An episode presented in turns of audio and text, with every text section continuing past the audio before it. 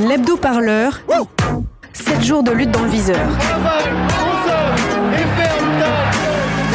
Bonjour et bienvenue à tous dans cette nouvelle saison de l'Hebdo Parleur.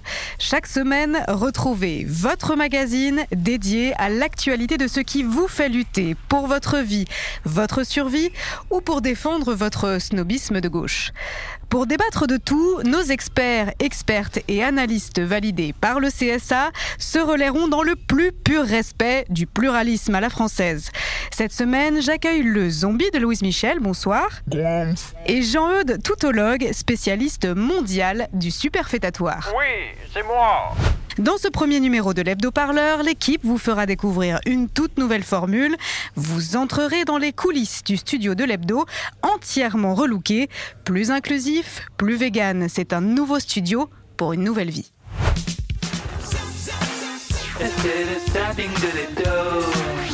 Le dossier provoque contre sexisme, un hashtag qui fait du bruit ce lundi. Lundi 14 septembre, il invitait ce hashtag les jeunes filles à s'habiller de manière indécente pour dénoncer le sexisme et les règlements, puisque plusieurs jeunes filles se sont vues refuser l'accès à leur lycée à cause de tenues jugées provocantes. Depuis le 14 septembre, c'est une séquence textile et féminisme qui disserte sur la longueur des jupes, les mollets apparents et les nombrils agressifs pour l'œil républicain. Jean-Michel Blanquer est le ministre de l'Éducation nationale. Les chefs d'établissement sont évidemment dans leur rôle à, à faire respecter euh, des tenues normales, tout simplement. On cherche toujours à à opposer les gens les uns aux autres sur des sujets finalement simples. Il suffit de s'habiller normalement et tout ira bien. Qu'est-ce que vous me bavez encore? Je sais pas ce qui est choquant, c'est un short, c'est normal. Les garçons, ils portent des shorts. Euh, J'ai compté avec une amie combien de garçons portaient des shorts euh, pareil que moi? Euh, on en a compté 8 en une journée, donc on était à la queue de la cantine. Des shorts, des bermudas, plusieurs garçons en portent effectivement à la sortie du collège. Alors, Jean-Michel Blanquer, le ministre de l'Éducation nationale, a demandé aux collégiens et aux lycéens de s'habiller de façon républicaine. Napoléon, quand il arrive au pouvoir, déjà, il se rase la tête, il devient le petit tondu, comme on dit.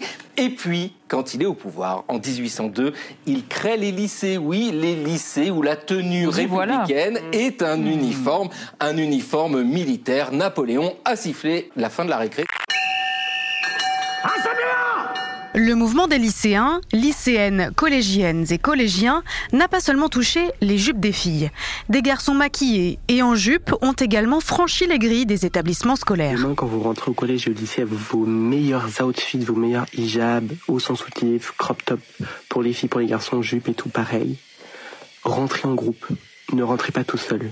C'est ensemble qu'on fera avancer la cause. Fatima Ben Omar est militante féministe et cofondatrice des Effrontés. Et puis aussi, il faut vraiment se rendre compte que c'est un débat sur tout le sexisme qui règne dans les lycées. Il faut savoir qu'aujourd'hui en France, et en tant qu'associative je peux le dire, il y a encore des réputations de salope du lycée, c'est-à-dire la fille qui aurait eu, euh, par exemple, sur une année scolaire, plusieurs petits copains, ou qui assume avoir euh, pas des copains stables, mais des, des aventures, etc. Donc on doit dissocier ces, ces, ces euh, comment dirais-je, ces comportements ou ces, euh, ces je sais pas comment on dit ça en fait, quand on qualifie une jeune fille qui a, qui a 12, 13 ou 14 ans de, de salope. C'est un groupe de mots à rallonge que vous ne devez pas connaître et que vous allez sûrement très vite oublier. Allez, bonne journée. Macron en a même rajouté une couche en disant il fallait faire preuve de bon sens. Alors le bon sens, ça c'est un peu un problème parce qu'on n'a pas tous le même. Jean Lassalle, son bon sens, c'est de se garer sur des voies ferrées. Vous voyez, heureusement qu'on n'a pas tous le même. De toute façon, on dit le Nord. Selon comment on est tourné, ça change tout. Trois jours plus tard, deuxième temps de cette séquence textile républicain, le voile.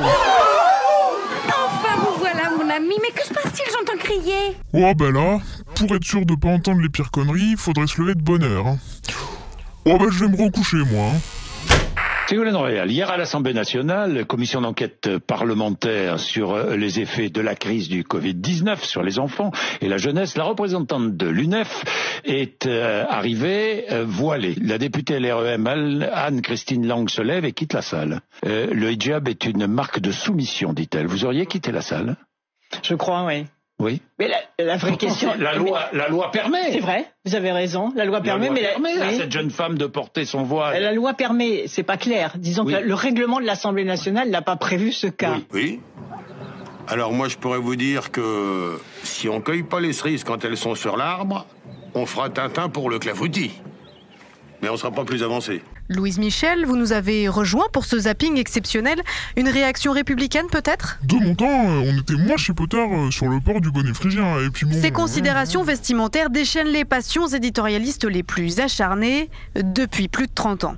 En 1989, c'était l'affaire dite des foulards de Creil. Trois jeunes filles sont exclues de leur école car elles portent un voile et elles sont musulmanes. Intellectuels et politiques s'affrontent sur le sujet. Lionel Jospin, alors ministre de l'Éducation nationale, apportait lui une réponse plutôt ambiguë. Si se produisent comme se sont produits des cas de blocage, c'est-à-dire d'enfants qui vont à l'école, notamment avec un foulard sur la tête, je préconise que les directeurs d'établissement et les enseignants disent à ces enfants et à leurs parents qu'ils ne doivent pas venir à l'école dans ces conditions. S'il y a blocage et s'il y a refus, je dis alors l'école doit accepter et accueillir ces enfants. Un avis qui ne faisait pas vraiment l'unanimité. Comme mon papa le disait toujours, une vieille pisse est une mauvaise pisse. C'était le zapping de la semaine. Tout de suite, on retrouve notre seul et unique envoyé spécial de la rédaction pour une visite exclusive des studios de l'hebdo-parleur après une courte page de publicité.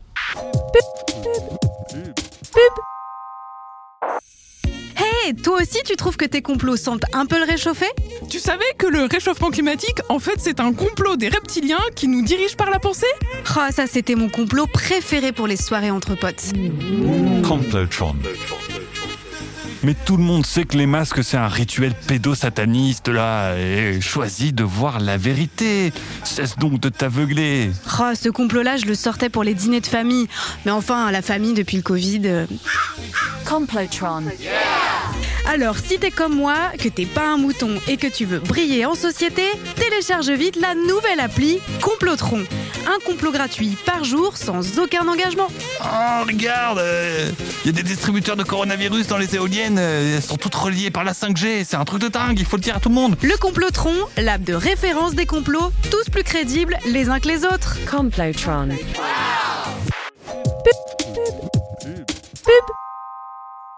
Vous écoutez toujours l'hebdo-parleur, la gazette de la lutte finale de Radio Parleur. On ouvre tout de suite notre séquence reportage. Une console chinée sur le Darknet, des bonnettes en mousse obtenues à prix cassé, la rédaction de Radio Parleur a mis les petits plats dans les grands pour cette nouvelle saison. C'est au cœur de Paris, dans le quartier le plus mal famé de la capitale parisienne, que Radio Parleur a choisi d'établir son studio. En plein 18e arrondissement, au firmament d'une tour de marbre blanc, visite guidée des rutilants studios de l'hebdo-parleur avec notre envoyé spécial, Kitty von der Leyen. Il est installé là-bas au bout du couloir. Pour y accéder, il faut traverser la rédaction de Radio Parleur. Relativement aux autres médias indépendants, les locaux d'au moins 9 mètres carrés semblent tout bonnement gigantesques. On sent ici une équipe qui a su se donner les moyens d'un véritable journalisme de qualité. T'as pensé à acheter des post-it? Ah non, désolé, j'ai oublié. Mais oh, d'un autre côté, il n'y a plus de place sur le mur des cons, rien. Pas faux. Faut attaquer le plafond là. À mes côtés, deux journalistes de la rédaction. Pouvez-vous nous en dire plus sur ces nouveaux studios? Pas vraiment, non. J'attends qu'ils installent le jacuzzi hydroalcoolique. Le jacuzzi hydroalcoolique, un dispositif essentiel sans lequel la désinfection des invités se révélerait un véritable challenge. Mais pas du tout. C'est juste pour le kiff. Bon, allez, je vous laisse. Je vais aller acheter les post-it. Dirigeons-nous à présent vers les Oh studios. là là, il est complètement con celui-là. Ah, il n'était pas chroniqueur à CNews avant. C'est derrière cette porte que se trouvent les studios de Radio Parleur. Oula, fait sombre ici. On dirait un peu le compte bancaire du média. Vous pouvez voir derrière moi un studio des plus classiques. Une console, des micros. La décoration, elle, n'est pas tout à fait orthodoxe. Aïe, mais elle mord Mais qu'est-ce que c'est que cette vilaine chose à feuilles? Népentacée Giscardenia zombiphilia Plante carnivore de compagnie? Oh, tu parles, elle a failli me croquer une boule, cette conne Allez hop, ça, ça retourne chez Reporter. Hein. Bonjour et bienvenue dans la satire, station autonome temporelle d'imaginaire radiophonique. Je suis la Daddy 3000, déployeuse d'acronymes dramatiques et inutiles. Mais je suis cool. Vous pourrez donc m'appeler Daddy Cool. Pour entamer la propulsion spatio-temporelle, veuillez procéder à un check avec Sa Majesté Elisabeth II. Propulsion spatio-temporelle, voilà quelque chose d'intrigant. Posée sur l'étagère, cette statuette d'Elisabeth II semble attendre le check de départ. Comme ça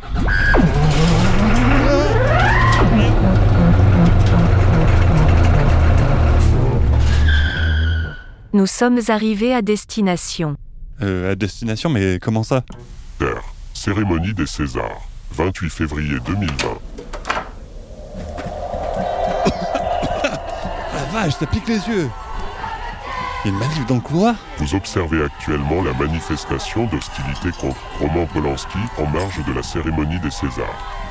La température extérieure est de 12 degrés. Nous vous souhaitons un agréable séjour. Du bout du tapis rouge du Festival de Cannes, Les Césars, connard du bout du tapis rouge de la cérémonie des Césars, surgit un bien étrange personnage. Vous avez bien mauvaise mine. Vous me rappelez quelqu'un Euh, Vous ne seriez pas une lointaine cousine de Louise Michel? Il y avait un portrait dans mon collège, je me souviens. Oui, oui, je suis Louise Michel, mais là, en fait, on se fera la bise plus tard. On peut pas se tirer d'ici avant que je vous explique.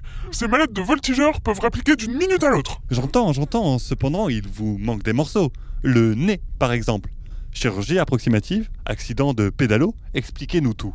Y a pas qu'à moi qui va manquer des morceaux si on ne file pas de ficha, là. Oui, ok, ok, mais comment on rentre à la rédac là? Pour retrouver votre point de départ spatio-temporel. A. Tour de radioparleur, septembre 2020. Lancez une fléchette sur cette affiche. L'affiche du président? Euh, je voudrais pas dire, mais ça pourrait passer pour un appel à la violence, ça. Je ne veux pas de problème avec le CSA, moi. Non mais allez-y là, dépêchez-vous, ils vont venir nous tuer Ok, ok, ok. En plein dans le mille.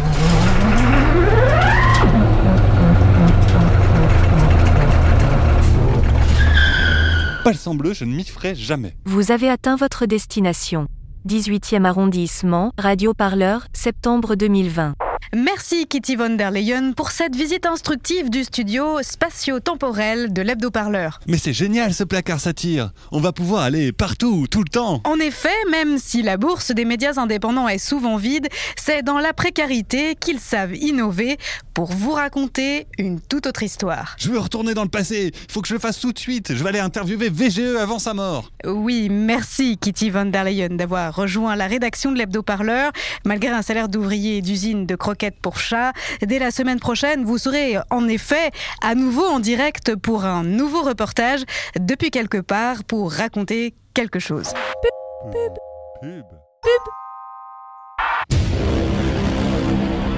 Bientôt dans l'hebdo-parleur. Vous pourrez également retrouver chaque semaine le temps du débat de l'hebdo-parleur. Des invités, une analyse toujours pertinente et clairvoyante avec les meilleurs experts. Parmi eux, Jean-Eudes Toutologue. Oui. Jean-Eudes qui nous fait l'amitié d'être avec nous depuis les îles éparses de l'océan Indien où il termine d'écluser ses chèques vacances. Oui, allô? Allô? Bon, il arrive ce compétent limonade? Et ma cocaïne, ça vient Alors Jean-Eudes, qu'est-ce que vous nous annoncez pour cette année? Ah, mon petit, vous n'êtes pas prêt, comme disent les jeunes. Voyez-vous, comme on ne peut plus rien dire, j'ai décidé de tout me permettre. À peine se mettons à faire la moindre métaphore simiesque qu'on nous taxe de gâtisme racisant. Enfin, c'est une mauvaise boutade. Regardez ce pauvre Sarkozy, ou même ce regretté Finkelkraut. Il plaisantait d'un ton badin sur ses gaudrioles avec sa femme. Les bien-pensants lui sont tombés dessus et son pauvre cœur a lâché. Je me permets de rectifier, Alain Finkielkraut n'est pas mort et d'ailleurs il a toujours son émission sur France Culture. Oh non, vous me faites marcher. Mais voyez-vous, nous, les dominants, ceux qui justement ne pouvons plus rien dire sans avoir la plèbe sur le dos, nous en avons assez. Oui, assez. Je ne retiendrai donc pas mes coups cette saison. L'analyse à l'emporte-pièce est un sport de combat dans lequel je connais quelques front kicks et autres supercuts, si vous me permettez. Nous sommes les dominants, ils sont les ruminants. Il convient de bien l'expliquer, car voyez-vous, mon petit, la pédagogie, c'est l'art de la répétition. Merci Jean-Eudes. Je suis sûre que nos auditoristes raffoleront de vos analyses aussi fascisantes que fascinantes, car c'est cela aussi la pluralité à la française. L'hebdo-parleur, c'est fini pour aujourd'hui. Une fois par mois, vous pourrez retrouver la fiction de l'hebdo-parleur, une fiction dans laquelle c'est vous qui décidez du sujet. Vous pourrez voter sur les réseaux sociaux de Radio Parleur, sur Twitter, sur Facebook ou Instagram. Allez, salut Allez, salut